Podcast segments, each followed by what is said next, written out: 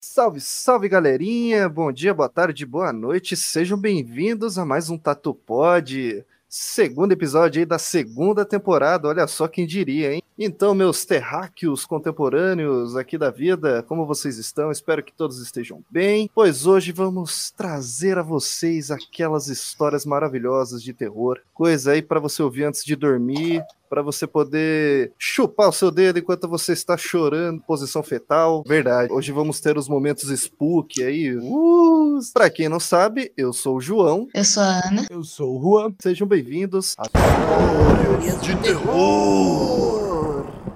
As minhas histórias não são muito longas. A primeira que vou contar aconteceu quando eu tinha por volta, sei lá, dos 12 anos, mais ou menos. Tava na minha escola com mais duas amigas e a gente tinha aquela mania, pelo menos na minha escola isso era muito comum, de fazer a invocação da loira do banheiro. A gente tinha tentado fazer a sequência lá que todo mundo fala que tem que fazer, né? Apertar a descarga, falar um palavrão, apagar a luz três vezes, né? Nada tinha acontecido. A gente tentou mais uma vez, um outro dia, e era num banheiro banheiro que era bem na entrada do colégio, assim. A secretaria, a tesouraria, tinha um banheiro que pegava um corredor do, das salas das crianças menores. E a gente foi fazer naquele banheiro. Saiu correndo no banheiro. E a gente ficou assim, escondidinho, olhando para ver o que ia acontecer, né? Aí entrou uma menininha que deveria estar, sei lá, na segunda série, terceira série. A menininha que entrou, ela era morena e ela tava meio que depressiva, assim, sabe? Entrou bem quietinha, cabeça baixa. Morena que eu digo com cabelo preto. Passou um tempo, ela saiu do banheiro com o cabelo um pouco mais claro quase loiro. Podia ser a luz, eu sei que ela saiu com o cabelo bem mais claro do que ela entrou. Ela saiu pulando, assim, muito estranha. E a gente ficou com puta cagaço com medo de ter invocado o demônio na criança. Enfim, essa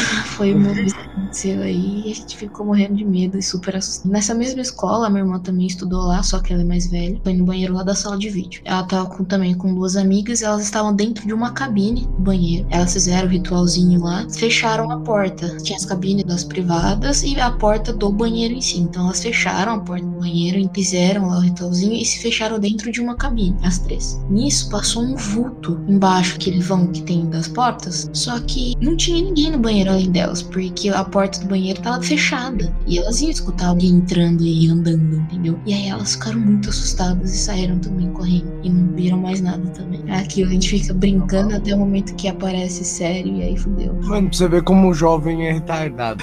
ah, mano, nunca fiz esse bagulho. Sempre passei. Eu evito qualquer possibilidade de qualquer coisa. Eu acredito em tudo. Falasse pra mim, eu vi um espaguete flamejante voador, eu falo, mano, Pode crer. É sério, tipo, é um bagulho que eu não duvido de nada, mano. Mano, eu também não duvido, porque eu sei que acontece essas coisas, sabe? Pode ser que nessas situações não foram um espírito mesmo, sabe? Eu sei que existem, porque eu já tive sensações. Só que eu, eu sempre tive muita curiosidade, entendeu? Mas quando eu era criança. Só que uma coisa que eu nunca cheguei a fazer, eu sempre quis, era fazer aquele brincadeira do copo ou do tabuleiro Ouija, tá ligado? Sempre tive vontade, mas nunca tive coragem. Eu também, eu nunca tive coragem, não.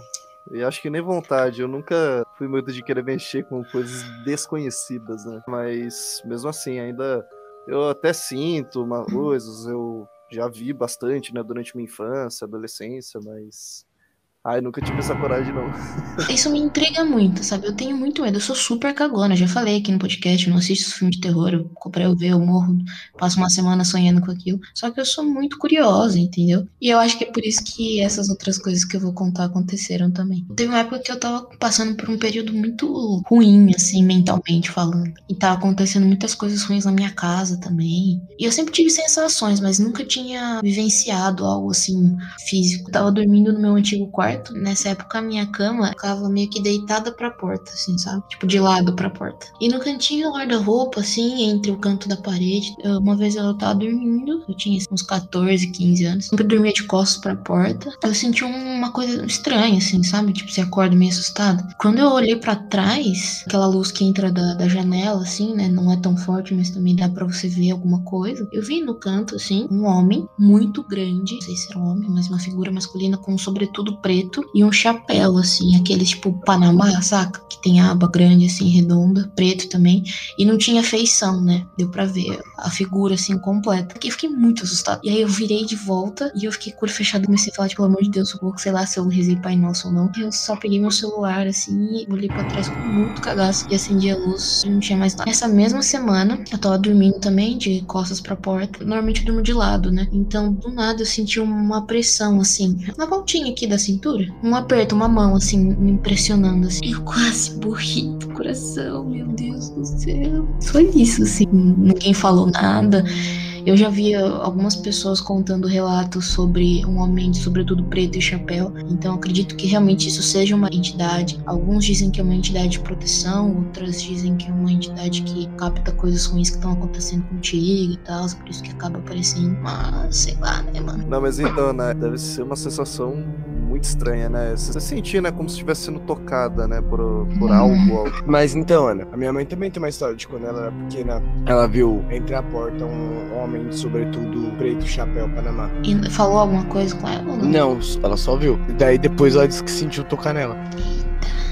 Por causa que assim, a casa que a minha mãe cresceu na infância dela era a casa da minha bisa. Ela era mãe de santo. Muita coisa acontecia lá no quintal, eles viam algumas coisas. Uma dessas casas é o da minha mãe. E o outro era um cão negro de olhos vermelhos que sempre aparecia nos corredores. O do inferno, não? Eles falam que é, né?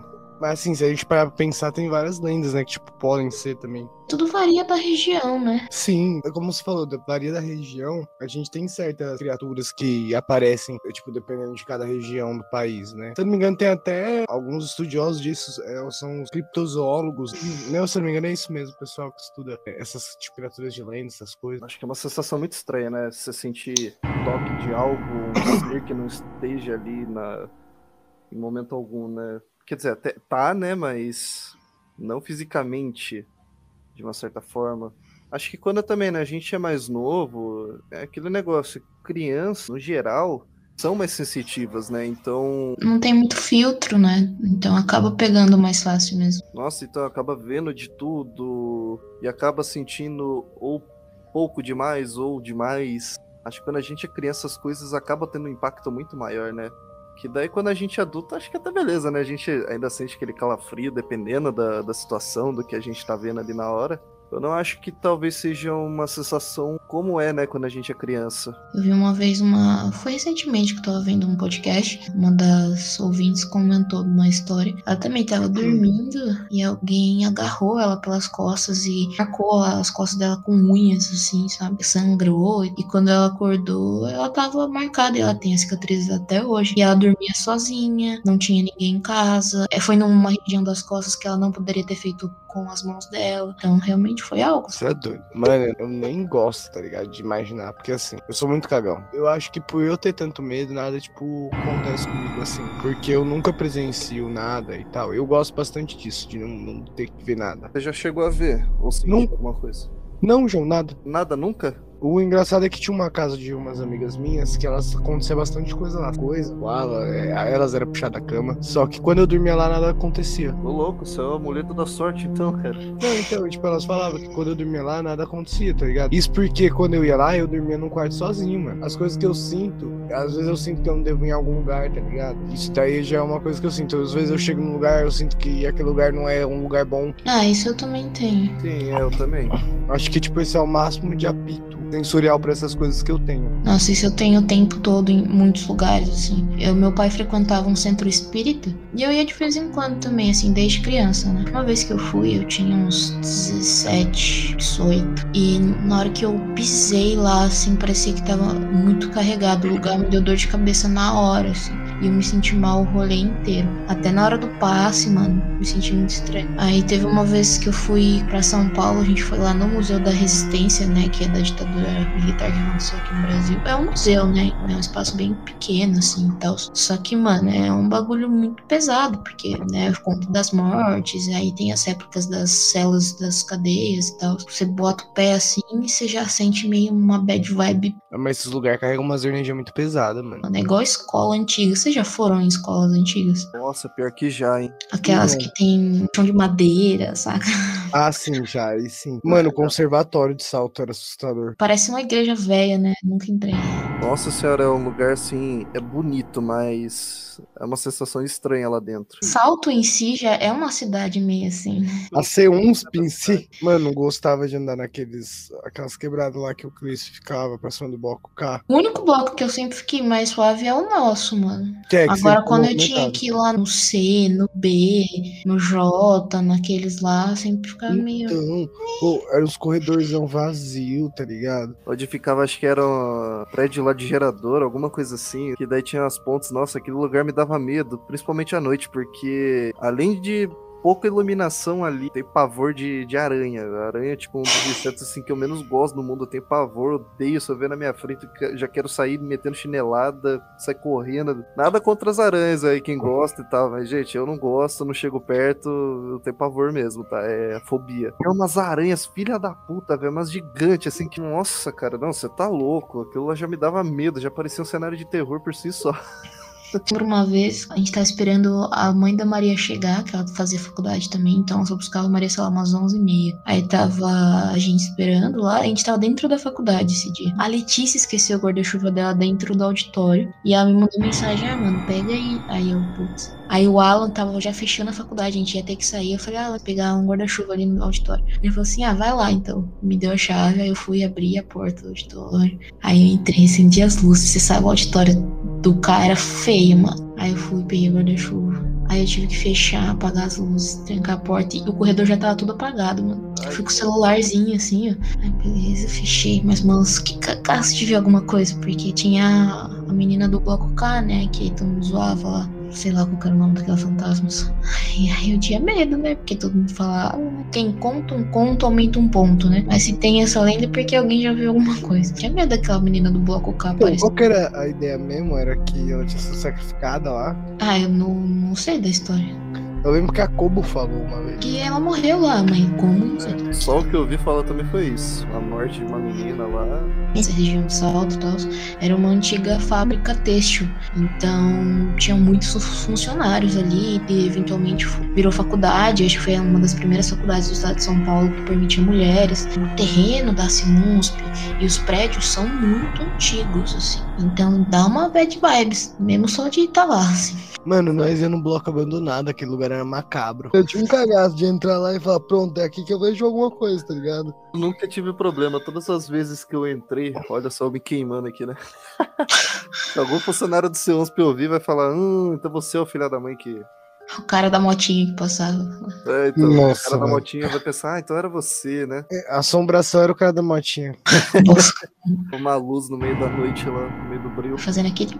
Pior que naquele bloco eu já subi até muitas vezes sozinho lá. É, tipo assim, pra explorar mesmo, sabe, de ver, tirar algumas fotos. Ah, não, é da hora pra, pra bater umas fotos, é da hora pacas, mas mostra uma cagaço. Porque assim, acho que lá é a única parte da faculdade, lá e o nosso bloco, né? Acho que eu nunca, eu nunca senti nada, sabe, estranho. Posso mandar um relato aqui? Claro. Ele é, ele é um pouquinho longo, então paciência aí, gente. Pra vocês entenderem, gente, esse relato aqui que eu trouxe, a história que a minha namorada, né, a, a Gabi, ela já tinha me contado já fazia um tempo essa história dela e tal. Daí ela fez em forma escrita, né, esses tempos atrás. Casa da Vila Augusto. O relato que irei contar teve início há 16 anos. E até hoje, as memórias sobre aquele lugar são perturbadoras. O ano era 2005. Eu, com meus nove aninhos, era uma menina muito querida e quieta. Dificilmente dava algum trabalho para minha avó, que me criou e cuida até hoje com muito carinho. Havíamos recém-chego em Guarulhos, minha cidade natal, a qual estava há mais de cinco anos afastada. As memórias que possuía dos anos morando ali eram ótimas. Fiquei feliz por ter retornado para mais próximo do resto da família e para uma casa que, no início, parecia adorável. Para entender melhor o local, terei que fazer um breve resumo do terreno. Haviam três quintais. O primeiro, muito comprido, onde cabiam dois carros, e ainda sobrava espaço. O segundo, muito menor. Foram colocados as plantas. E, por fim, o terceiro, enorme. Ele pegava toda a lateral da casa. Dentro, a casa possuía uma sala média, ao lado de um quarto simples, uma cozinha muito grande, um pequeno corredor, onde na lateral havia um banheiro, e uma lavanderia muito grande com uma escada que dava no segundo andar, onde havia uma pequena dispensa e uma suíte. Os aposentos possuíam carpete no chão, assim como a escada, que não havia corrimão. Último lugar para uma criança cair, por sinal. O quarto do segundo andar ficou para mim. Fiquei absurdamente feliz por ter muito espaço para brincar. Me sentia uma princesa na torre. Agora podemos seguir para o real motivo pelo qual escrevo esse relato. Minhas primeiras noites na casa foram calmas. Eu dormia cedo, me alimentava bem e passava as tardes muito ativa nas brincadeiras infantis. Mas logo toda aquela alegria começou a dar espaço para uma constante sensação de ter alguém me vigiando. Eu olhava na direção das portas entreabertas da escada dos cantos da casa e dizia: Vó, sai daí, estou ouvindo você rir. Vó, você está aí, não é?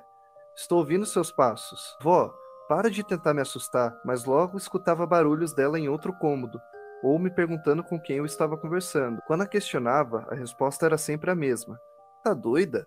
Eu não estava espiando você. Duvidava, ficava emburrada e isso acabava abalando nossa relação. Em seguida, vieram os problemas para dormir. Meu quarto parecia muito maior e frio durante a noite. E a constante sensação de ser observada me incomodava muito. Acabava passando quase todas as noites com a minha avó. E quando meu avô, que viajava muito, estava em casa e dormia na sala ao lado do quarto deles. A sala parecia melhor que ficar em meu quarto. Às vezes, durante a noite, eu via algo muito denso e escuro passar sorrateiramente da porta do quarto deles para a cozinha. Às vezes parava por alguns segundos, ficava estático, em seguida continuava seu caminho. Eu não ficava tão assustada. Na época pensava que era só algo da minha cabeça. E lembro desse episódio durar pouco tempo, até não mais durante o dia.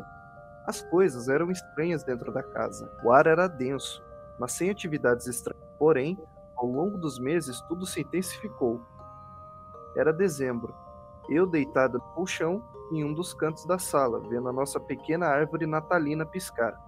Lembro de estar triste, pois me sentia muito sozinha e tensa. Todos os dias sentia algo ruim perto de mim e não sabia explicar aos demais. No meio dos devaneios, escutei alguém falar algo na cozinha. Era uma conversa. Havia alguém lá, estava ao lado da porta do quarto dos meus avós.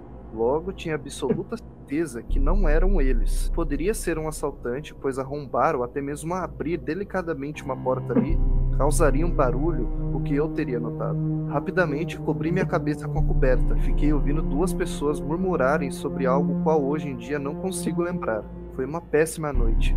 E por algum motivo fiquei com mais medo das vozes do que do vulto que antes passava ali. Nunca mais dormi na sala. Tudo piorou.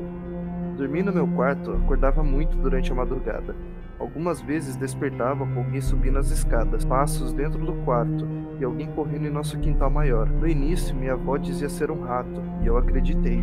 Até uma noite. Eu acordei durante a madrugada e ouvi os barulhos na escada, além da luz da mesma ficar acesa. Esse dia também liguei minha televisão, pois tudo parecia mais escuro que o normal. Passos foram lentamente subindo, enquanto eu rezava para ser minha avó. Mas ao invés disso, encarei algo completamente bizarro. Ao lado da minha porta estava uma cabeça com cabelos curtos. Ela parecia estar inclinada e aquilo me encarava. Gritei muito. Peguei um travesseiro e joguei naquela coisa. E por sorte, ela sumiu. Em seguida, ouvi os passos da minha avó vindo me acudir. Contei tudo a ela que, sem acreditar, disse que foi apenas efeito de um sonho. E provavelmente imaginei algo ruim. Nos meses seguintes, sempre havia algo no quarto durante a noite. Eu já não dormia mais. E por conta da privação de sono, brigava muito. Comecei a ter pensamentos horríveis. Às vezes, enquanto brincava, escutava alguém me dizer para testar sentar na janela do meu quarto, testar brincar com facas e até sair na rua durante a madrugada. Fui benzido. Vivíamos na igreja para tentar me fazer melhorar. Tentavam benzer meu quarto, mas nada adiantava. Nessa altura, minha avó começou a acreditar mais no que eu relatava. Porém, ela sempre foi uma pessoa qual só crê se ver. Um dia, minha amiguinha da escola foi dormir em casa, mas nossa diversão durou até o período da tarde. Enquanto brincávamos com as Barbies, os brinquedos voaram do armário. Literalmente voaram. Eles eram todos organizados e nunca haviam caído dali. Tentei acalmar a menina que começava a entrar em desespero, mas o que aconteceu a seguir nos aterrorizou. Ao dizer a ela que não foi nada, que provavelmente só estavam mal encaixados, uma das bonecas deslizou no chão e uma, da, e uma das mechas do, de cabelo da menina foi puxada. Não demorou 20 minutos para a mãe dela buscá-la. As coisas seguiam piorando. Além de constante, constantes episódios de paralisia noturna, machucados e arranhões muito fundos, queda de cabelo, falta de apetite e muitas mudanças de humor, pesadelos onde alguém me enforcava e machucava. Eu estava insuportável e a única coisa que me fazia melhorar era ler. Na época, conheci Sherlock Holmes e comecei a me tornar mais cética. Mesmo vendo coisas bizarras pela casa, passei a ter menos medo. Nada ali dentro funcionava bem. Ninguém ficava feliz. Nossas fotos saíam escuras e cheias de orbes. Era um pesadelo. A casa também começou a ter muitos problemas. Eram filtrações recorrentes, cheiros horríveis, constantes quedas de energia, mesmo com toda a rua normal. Também passou a fazer muitos barulhos até durante o dia. Plantas sempre morriam, nossa cachorra tão amada e querida constantemente entrava em casa e latia muito para o meu quarto. E sempre escapava da casa, coisa qual nunca foi habitual dela. Meu ceticismo não durou muito. Meus avós só começaram, finalmente, a desistir do imóvel quando, em um início de noite com o céu limpo e iluminado, nossa luz acabou descer as escadas para avisar a minha avó que já dormia. Lembro muito claramente de descer três degraus e sentir algo atrás de mim. Desci mais um e virei para olhar. O que presenciei me aterrorizou. Havia uma massa negra grande, muito mais escura que a própria escuridão do local. Fui violentamente empurrada. Não tive tempo de pensar em gritar ou tentar descer. Aquilo me jogou para fora da escada sem corrimão. Caí de uma altura grande e, sem sentir meu corpo, comecei a gritar para minha avó, que acordou e rapidamente me socorreu. Segundos depois, as luzes voltaram. Me machuquei pouco. Fiquei dois dias sem sentir muito bem minhas pernas e tremendo muito por do susto. Ao conversarmos com uma vizinha, qual preocupada com meus gritos durante a noite, foi até nosso portão perguntar se estávamos bem. Fomos informados que as luzes nunca acabavam e foi advertida para não brincar de jogar água ou seja lá o que eu estivesse jogando no quintal dela. Porém, nunca joguei nada no quintal dela. Eu sequer fazia brincadeiras assim. A mesma relatava ouvir constante barulho de água caindo no quintal, qual minha janela tinha acesso, e uma noite me viu sentada na janela brincando. Minha avó, a essa altura, já sabia que havia algo muito errado ali, mas mesmo assim foi severa ao dizer o quão encrencado estaria se ela soubesse que estava aprontando algo assim novamente. Mais uma briga, mais uma confusão. Era o que mais ocorria ali. A busca por outra casa continuava e minhas reclamações sobre algo me perturbar seguiam. Caneca voando, objetos caindo do nada, pessoas inexistentes conversando. E agora, muitos socos nas paredes. O dia todo alguém socando a parede do meu quarto. Eu reclamava com minha avó que, se não era fantasma, era o vizinho da casa ao lado surtando.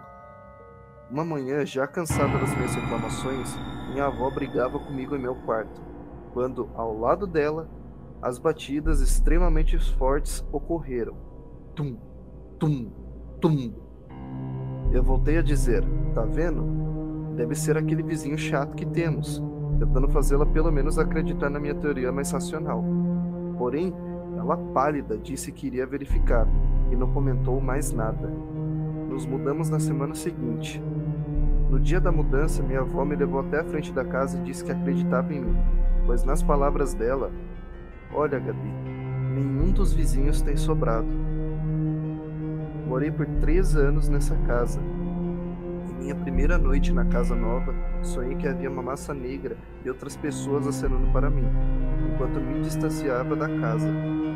Não sabemos o que houve ali antes de chegarmos, e hoje o terreno dá lugar a uma residência nova. Porém, ainda tenho constantes pesadelos onde acordo e estou sozinha naquela sala vazia, pura, ouvindo alguém descer as escadas e batendo fortemente nas paredes. Me caguei, me caguei. Olha, tem essa história, cara. Quando a Gabi me contou, eu também fiquei tenso. Gente, eu tava tentando me distrair porque eu tava ficando. Não, um eu também. Eu não tava tentando não prestar tanta atenção. Eu começo a imaginar as coisas, aí já tava tipo assim, meu Deus. Nossa, já é muito pesado isso aí. É pior que é, meu. A Gabi já passou vários perrengues assim, que ela é muito sensitiva, né? Gente, ela acabou de me falar aqui. É... Não, mas então, é... é uma que aconteceu quando a gente foi viajar pra praia fomos pra praia lá com a minha família, na casa do meu tio. A casa do meu tio lá tem a sala e tem dois quartos, né? A casa é bem espaçosa, então dá pra pôr até colchão, cômodos ali. Aí estávamos dormindo, tava eu, ela daí numa cama de casal, daí tava meu tio numa cama de solteiro. Entre nós, ali no quarto, bem no meio, tinha uma beliche onde a gente tinha deixado as nossas coisas, né? Aí, beleza, tipo, a gente tava curtindo lá de boa na praia, tomando umas cervejas. Pegamos, daí ficamos acordados até tarde, daí tava lá com a minha cunhada, com o meu irmão, a gente ficou batendo papo, depois a gente foi dormir. Aí eu lembro que a gente deitou tudo, daí a Gabi já acabou dormindo rapidinho, né? tava lá de boa. E eu tava acordado, tava mexendo no celular ainda. Aí teve uma hora que aconteceu uma coisa meio bizarra, porque a Gabi do nada, ela acordou, ficou meio que sonâmbula, assim, sabe? Começou a virar, tipo, amor. E falava uns negócios que eu não conseguia entender, sabe? Um negócio assim, tipo, né, né, né, e apontava o dedo pra beliche. Ficava apontando o dedo pra beliche, ali, um cantinho da beliche. E assim, daí eu ficava, tipo, o que, amor? Eu pensava que ela tava pedindo água, alguma coisa. Não, não, o que, que você quer? Os dela, é, né, né, né, sabe? Eu não conseguia entender o que ela falava, só que ela apontava de novo daí pro mesmo ponto ali da beliche. Aí uma hora assim eu já comecei a achar bizarro, só que até eu meio que percebi que o quarto ele tava um pouquinho mais escuro que o normal. Para, velho, isso é louco. Teve esse lance aí, né, da Gabi, ela... aí no outro dia, a minha cunhada, ela veio falar com a gente tudo, daí a gente contou isso que aconteceu. Ela na hora já veio falar que durante a noite ela e meu irmão foram ver lá no celular, tinha captado alguma coisa na câmera, passando ali no corredor de fora. Só que depois a gente foi ver as filmagens e não aparecia mais nada. Ah, bacana. E daí depois uh, foi quem? Os meus sobrinhos que estavam dormindo na sala, um deles daí falou que viu um vulto passar pela porta da sala e dava para esse corredor. Mano, a Gabi tem que andar com um terço, velho. Não é possível um bagulho desse. Ela tem, a gente tem até em casa aqui, tem um do lado da minha cama. Na época eu tava fazendo a crisma. Como eu tava no último ano, você precisa passar pelo retiro para poder crismar. O retiro é você chega na sexta-feira, vai embora no domingo. Então são todas as igrejas da, da sua cidade. Então acabou que coincidiu, basicamente muitas amigas minhas e amigos meus que também eram católicos foram pro mesmo retiro, apesar de ser de igrejas diferentes, né? Então era como se fosse uma excursão, assim, a gente tava muito. Vamos acampar.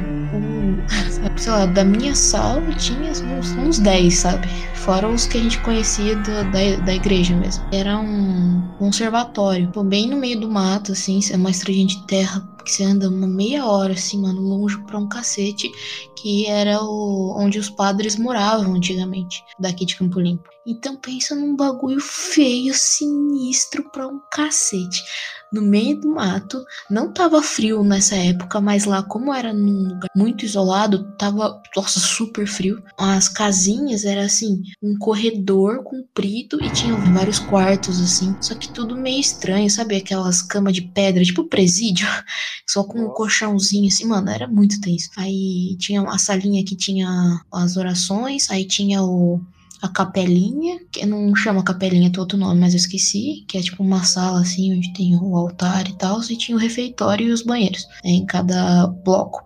Aí era dividido, o bloco das meninas, o bloco dos meninos. E aí, beleza, aí a gente já chegou, a gente tava muito na expectativa, assim, de ser uma coisa legal, por estar, né, com uma galera e, e tudo mais. A gente chegou, você podia sentar com quem você quisesse, mas eu acabei ficando com o pessoal da minha crisma e cada um que era do seu grupo de crisma ficou junto, assim, apesar de todo mundo se conhecer. Aí eu tava com o pessoal da minha crisma, assim, aí já começou que o rolê era uma sopa para na janta, rala, tô contando isso só pra vocês entenderem como o, o final de semana como um todo todo foi um, um, bagulho estranho, assim. Uma água vermelha, assim, como se fosse um caldo quinor, tá ligado? E umas batatas, uns pedaços de carne, umas, uns pedaços de cenoura. E já tava assim, gente, eu vou passar fome. Aí começou a rezar, né? Aí reza, aí vai pra não sei o que, reza de joelho, reza, reza, começa as penitências, tudo. Aí depois teve um teatrinho naquela noite. Mano, só sei que foi uma noite bem longa. Aí beleza, acho que a gente tinha que dormir, era entre 10, 10 e meia o nosso horário. A hora que a gente foi pro quarto, no meu quarto tava eu, a Aninha, mais uma menina, que também era da nossa crisma, e no quarto da frente tava as minhas amigas da escola.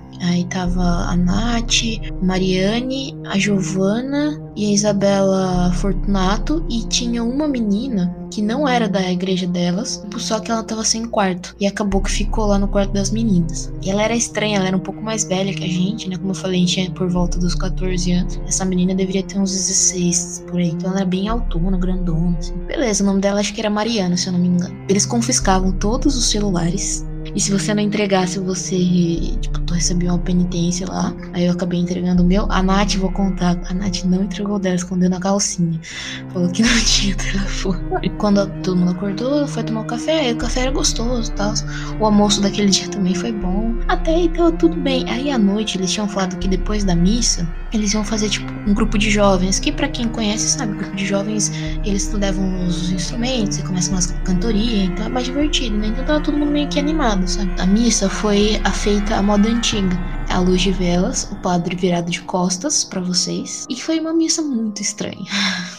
Até aí, tudo bem. O padre vai embora. Fica só os apóstolos lá. Não é apóstolo, esqueci o nome daquelas porra. O coordenando, assim, o retiro, sabe? Os monitores?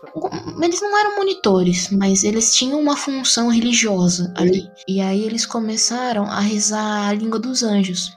Quando você faz isso, tem a parte de repousar. O que, que é o repouso? Repouso é quando, depois da, da fala dos anjos, que entra num estado de dormência e ali você sente uma paz interior, porque você recebe o Espírito Santo. Só que o momento em si é muito assustador, porque do nada as pessoas caem reta no chão, de frente, de costa, de lado, e ela fica desligada por um tempo até ela retornar. E eu nunca tinha visto isso. Algumas amigas já tinham, por conta que isso acontece nos grupos de jovens, só que eu não, e a grande maioria que tava ali também não. Essas pessoas foram lá e estavam indo em cada criancinha, cada jovenzinho para falar a língua dos anjos, para você receber o Espírito Santo, se sentir em paz e tal. Que é um momento muito especial, assim, quando você recebe o Espírito Santo. Começou a galera a cair. Aí as meninas começaram a gritar, os meninos começaram a ficar assustados, dando risada meio tipo, o que, que tá acontecendo? Uma histeria coletiva, assim. Chegou em mim, eu também repousei, nunca tinha repousado. A minha amiga que tava comigo, Ana Catarina, ficou super assustada porque eu repousei do lado dela. E, mano, você cai igual bosta, assim, no chão, você cai reta, parece que você tá petrificada. E você cai e você demora para voltar. Você consegue escutar. A sensação é como se estivesse boiando na água, sabe? Tipo, deitado. Só que você escuta tudo, só que você não consegue se mexer nem abrir seu olho. Só que é um momento de paz, então você se sente super bem depois. Então, quando eu voltei, eu voltei, mano, na maior paz. Nossa, foi mó da hora, achei muito bom. E tinha uma moça, a moça que tava no quarto das minhas amigas, que estavam próximas de nós. O que aconteceu? A Mariana repousou e ela estava deitada com a cabeça onde estavam as minhas pernas. Passou ali um tempo, todo mundo acordou, todo mundo voltou, toda a histeria acabou. Mas Mariana não acordava. Mariana não voltava. Voltou todo mundo. Mariana não voltou. Isso tudo no escuro, que ainda tava a luz de velas, tá? Então imagina que foi muito aterrorizante. Voltou as luzes, Mariana não voltou. O que aconteceu? Mariana foi possuída. Nesse meio tempo, começou a envergar de costas e gritar e berrar e grudou a mão na minha perna, berrando, de olhos fechados, envergando de costas. Irmão, ela catou na minha perna, catou no meu braço, berrava, pegou na mão da outra menina lá e gritava de olho fechado. E, mano, todo mundo ficou assim, assustadíssimo com isso que tava acontecendo. E as pessoinhas, assim, os ditos apóstolos por mim, que eu não sei os nomes, levaram a Mariana lá pra capelinha e exorcizaram a menina. Caraca, tudo isso naquela noite. Naquela noite. Aí, tipo, cataram água benta mesmo, mano. Tinha que ficar trancado no quarto nessa hora. Depois contaram pra gente o que aconteceu e tal. E o pior, a menina ia dormir lá depois, né? no quarto das minhas amigas. Você tá maluco. E ela demo demoraram para deixar ela entrar, tipo, era mais de 11 horas quando liberaram ela lá da capelinha. Ela entrou no quarto das meninas lá para dormir. Elas dizem que ela dormiu assim que deitou e tal. Só que elas não dormiram porque elas ficaram com muito medo. Aí uma das minhas amigas na época, Giovana, ela me fez rezar um terço com ela.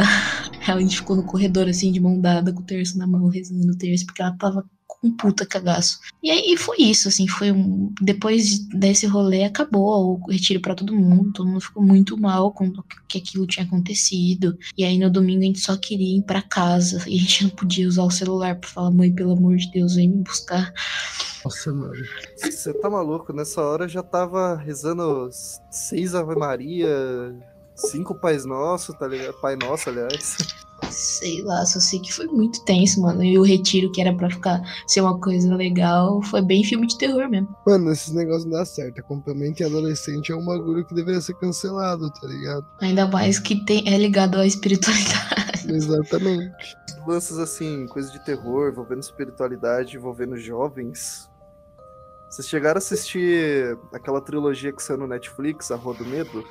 Com certeza, amigo. Se tem sapatão, tem Ana Paula. O primeiro filme eu achei meio bosta, confesso. É, não achei tão legal, não. Mas as sequências eu já. Eu gostei mais. Porque parecia que. O primeiro foi bem terror dos anos 90, o screen, assim, é toscão. O segundo filme eu achei perfeito, cara, o 78 como é bem naquelas pegadas do filme do Jason, assim, que eu gostava bastante quando eu era mais nova. É muito da hora ver toda aquela estética. E quando tem o final, que introduz ela pra 1666, mano, aí eu pirei o cabeção, porque eu fiquei, meu Deus, a Sarah quer mostrar um bagulho aí. Começou a aparecer todas as revelações, toda a história da Sarah ali. É, o último para mim é o melhor. É o meu favorito. É, o último é o melhor. Eu acho que assim, principalmente o primeiro e o segundo, eles trazem muito aquilo do que a gente já viu do terror, entendeu? Tanto na questão do paranormal. Eu senti muita referência também de Cemitério Maldito. E outras coisas de terror também, assim, como tipo Bruxa de Blair, porque é uma bruxa na floresta. Nossa, ia falar isso agora. Bruxa de Blair. O terceiro filme me lembrou muito a vibe.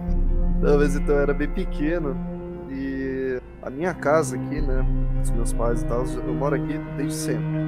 Mas aqui é uma casa que já passou por várias reformas, né? Então mudou muito, muito mesmo que nem onde é o meu quarto agora, é meu estúdio aqui também caseiro, tudo. Antes era sala, aqui também é, já foi sala, depois foi quarto, aí depois virou sala, agora é quarto de novo.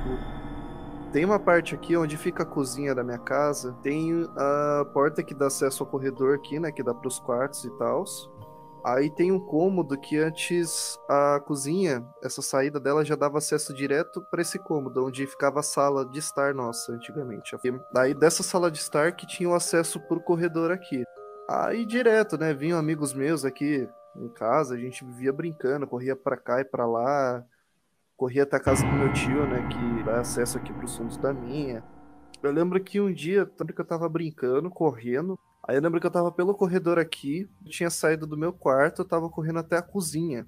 E aí quando eu tava chegando lá, corredor, eu consegui enxergar a porta da cozinha e não tinha ninguém lá. A galera que, que tava em casa, eles estavam, tipo, no corredor externo aqui, eu tava lá na frente. Né? Lembro que eu tava olhando ali pra cozinha, isso era de dia, era bem à tarde, assim, por volta de umas 4 horas da tarde. Eu enxerguei sentado na mesa da cozinha ali, uma figura, figura preta, né? Eu não conseguia enxergar rosto, só enxergava, tipo, dentes, sabe? Como se fosse um sorriso, figura. Eu não conseguia nem enxergar os olhos dela.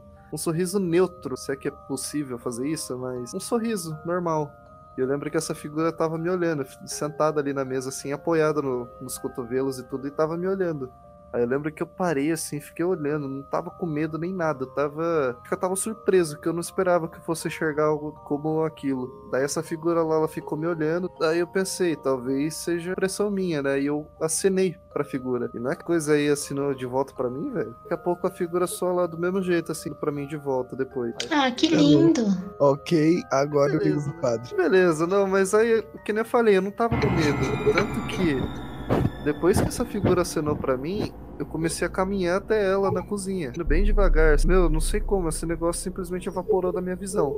Tava sentado bem ali, evaporou e não tinha ninguém na cozinha. Que uma das poucas vezes cheguei a enxergar algo. Eu até que sou sensitivo e tudo mais, só que eu não sou muito de enxergar as coisas, eu sou mais de sentir. Bom, então é isso, pessoal. E aí, estão assustados daquele jeito? Mas é isso então, pessoal. Muito obrigado aí a todos que estão seguindo a gente lá na nossa nova página do Facebook. Tatupod, aqui como no Instagram, no arroba Tatupod. E claro, esse foi a primeira história de terror aqui que a gente está trazendo. Mas para as próximas, se você quiser deixar o seu relato, quiser que a gente conte aqui, é, pode até deixar como anônimo. Manda para a gente na DM do Insta ou no nosso e-mail, que é o tatupodcast.gmail.com. E claro, não deixe de seguir a gente em nossas redes sociais pessoais, que é arroba underline canal Dojão. Arroba Adios Diniz. E arroba Ana P. Frossa. E é isso. Muito obrigado a todos. Falou! Falou! Até mais. mais uma coisa. Eu tenho um segredo. Qual? Meia-noite eu te conto.